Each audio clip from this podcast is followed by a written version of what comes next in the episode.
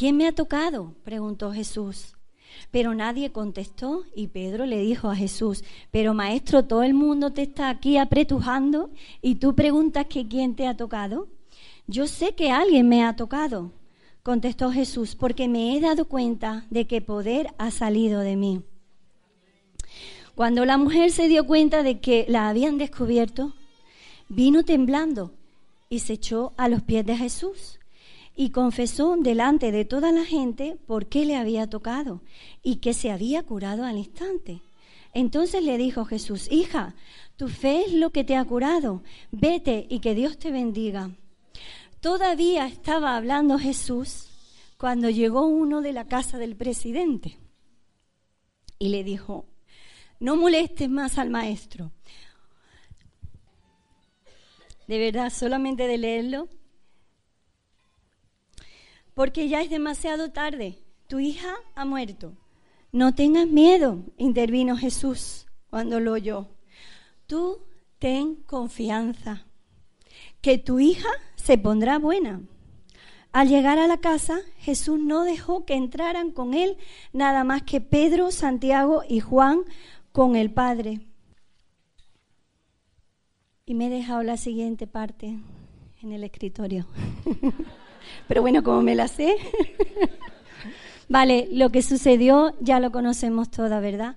Jesús no quiso que nadie más entrara con él a aquella estancia, sino que él quiso crear un ambiente de intimidad donde él pudiera trabajar, donde él pudiera obrar. Lo primero que Jesús hace cuando entra en esta casa es decirle a todas las plañideras, a todas esas mujeres que habían sido contratadas para ir a llorar, y entender que esto era un signo de que el dueño de la casa tenía dinero, porque si podía contratar a mujeres que vinieran a llorar por un ser querido que se había muerto, eso significaba que era importante y que tenía dinero. Lo primero que Jesús hace es despachar a toda esta gente que había sido contratada para llorar, porque Jesús traía una palabra de fe para este hogar. Tenemos dos mujeres que son receptoras de un milagro aquí en este pasaje. Una es una niña. No olvidemos que las niñas también son mujeres.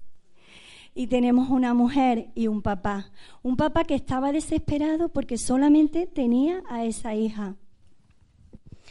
Hermanas, y el Señor despacha a toda esta gente porque como hemos escuchado ayer y hoy, el Señor no puede obrar donde hay incredulidad. Y cuando el Señor vio a toda esta gente llorando, y él dijo a Jairo, tranquilo, no tengan miedo, que no está muerta, que solamente está dormida. Vosotros imaginaros toda aquella gente, ¿no? Pues algunos pararían de llorar y se tirarían al suelo de risa. Bueno, pero este hombre, ¿qué está diciendo si esta niña ya está muerta, ¿no? Sin embargo, Jesús se acerca a la niña y sin más dilación, sin preguntar cómo ha sido, cómo no ha sido, qué le pasa, qué le ha pasado, le dice, niña, levántate. Y la niña se levanta y el Señor la sana. Y rápidamente yo también me percataba de algo, que él le dice a los padres, a la madre, ve y le das algo de comer. Yo creo que esa mujer, esa madre, estaría al punto de un colapso en ese momento, porque y necesitaba hacer algo manual, ¿verdad? Venga, venga, preparar una tortilla, preparar una sopa, dale algo, porque esa mujer mi hija que se había muerto, está viva. Pero Jesús le dice, no está muerta, está dormida.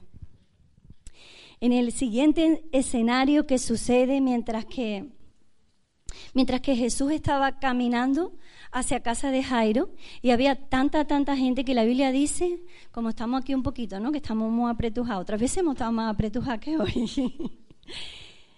y Jesús se da cuenta de que alguien le toca y se lo dice a sus discípulos, ¿no? Y le dice, pero em, alguien me ha tocado, ¿no? Y, le dice Pedro lo que ya sabemos, ¿no? Bueno, pero no estás viendo que estamos aquí tan apretados, ¿cómo puede decir eso? Ese poder ha salido de mí, ¿no?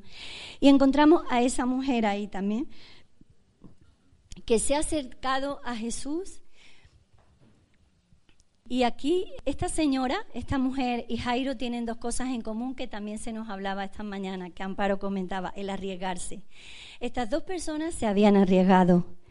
Seguramente los compañeros y los colegas del presidente de la sinagoga, como era Jairo, estarían ahí, eh, la comidilla, ¿verdad? Mira, mira, que Jairo ha ido a ver a este que llaman el maestro, que Jairo ha ido a ver a ese que sana, ¿no?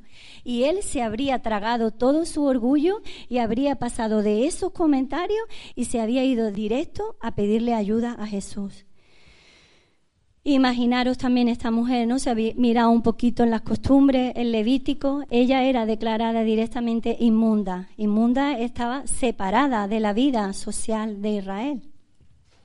Esa mujer no se podía sentar en, en ningún sitio tranquilamente, porque si se sentaba en algún sitio, luego ese sitio, bueno, pues lo tenían prácticamente que quemar o, bueno, tirar, lavar.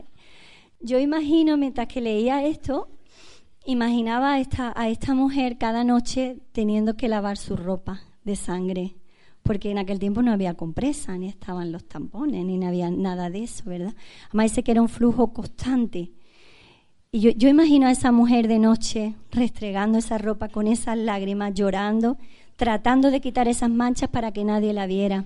Porque tampoco había el, este, el oxígeno, este, el oxiachón este que hay ahora, que mete la mancha ahí, ¿verdad? Y como que por milagrosamente desaparece la mancha. Vámonos, te quedas sin ropa, pero desaparece la mancha. Esa mujer eh, vivía para y por su enfermedad. Y el Señor me hizo meditar eh, en algo en cuanto al tema de nuestro retiro de la fe. Y el Señor me dijo, Tere, ¿a cuántos tienes tú en la cama acostado? ¿A cuántos tenemos nosotras encorsetado? ¿Cuántas de nosotras estamos encorsetadas como estaba esta mujer, metida dentro de, ese corset que era la ley judaica, ¿verdad? Atrapada, sin posibilidad de cambio alguno, sin posibilidad de avance. Esa mujer estaba ahí atrapada. ¿A cuántos tenemos nosotros postrados en una cama que creemos que están muertos, pero están dormidos? Y recordaba un testimonio personal que ocurrió cerca de nuestra familia, tendría unos 18, 19 años, y alguien muy cercano a mí, en el Señor y en autoridad, pues de repente un día escuchamos que estaba viviendo una aventura extramatrimonial. Esta, esta mujer, esta amiga nuestra de la familia muy querida, y tenía dos hijos pequeños y estaba teniendo una aventura. Y recuerdo que toda la familia y todos los hermanos y amigos más allegados nos pusimos a orar por esta persona. Y a clamar y a clamar. Pero yo más que clamar, yo lloraba. Lloraba como esta plañidera, diciendo que, esta mujer que no se da cuenta, ¿ve? Que va a romper una familia, que tiene un marido, que tiene un esposo, que tiene un ministerio, que tal, que cual. Y lloraba y lloraba y lloraba y lloraba. Y un día el Señor vino con esta palabra. Y vino y me dijo, no temas, cree solamente, porque no está muerta, está dormida. Y comencé a orar en esta dirección, Señor, despiértala, Señor, despiértala, Señor, levántala, levántala, levántala del sueño, Señor, despiértala, despiértala. Y después de varios meses ella despertó y se dio cuenta que por ahí no era. Y hoy en día, pues claro, está restaurada, está levantada, tiene un ministerio nuevo y está con su esposo y con sus hijos, ¿no? Pero yo, yo me pregunto también, ¿no? ¿Cuántas situaciones hay en nuestra vida que son como zombies, que las mantenemos ahí, ¿no? ¿Y por qué? ¿Por qué no se las entregamos al Señor? No confiamos, no, no, nos arriesgamos, como decía Amparo esta mañana, ¿no? No seguimos creyendo, como decía Reyes, ¿no? Porque a veces nos cuesta, creemos por un tiempo, pero dejamos de creer. Y el Señor nos anima a seguir creyendo. El Señor nos anima a ser constantes en la fe. Una cosa que es constante es una cosa que no fluctúa, que continúa, que continúa, que continúa. Y ya para terminar, quiero también hacerte ver el ambiente que se crea, el ambiente que se crea tan especial entre la mujer y Jesús cuando está en medio de la multitud.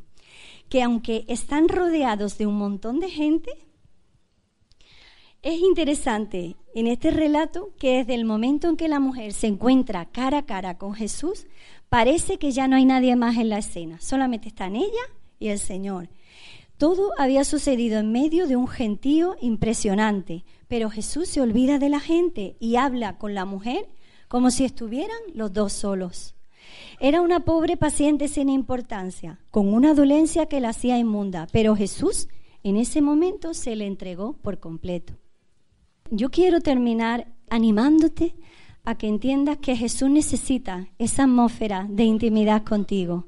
Que hoy, en esta tarde, en esta noche, el Señor va a seguir haciéndolo.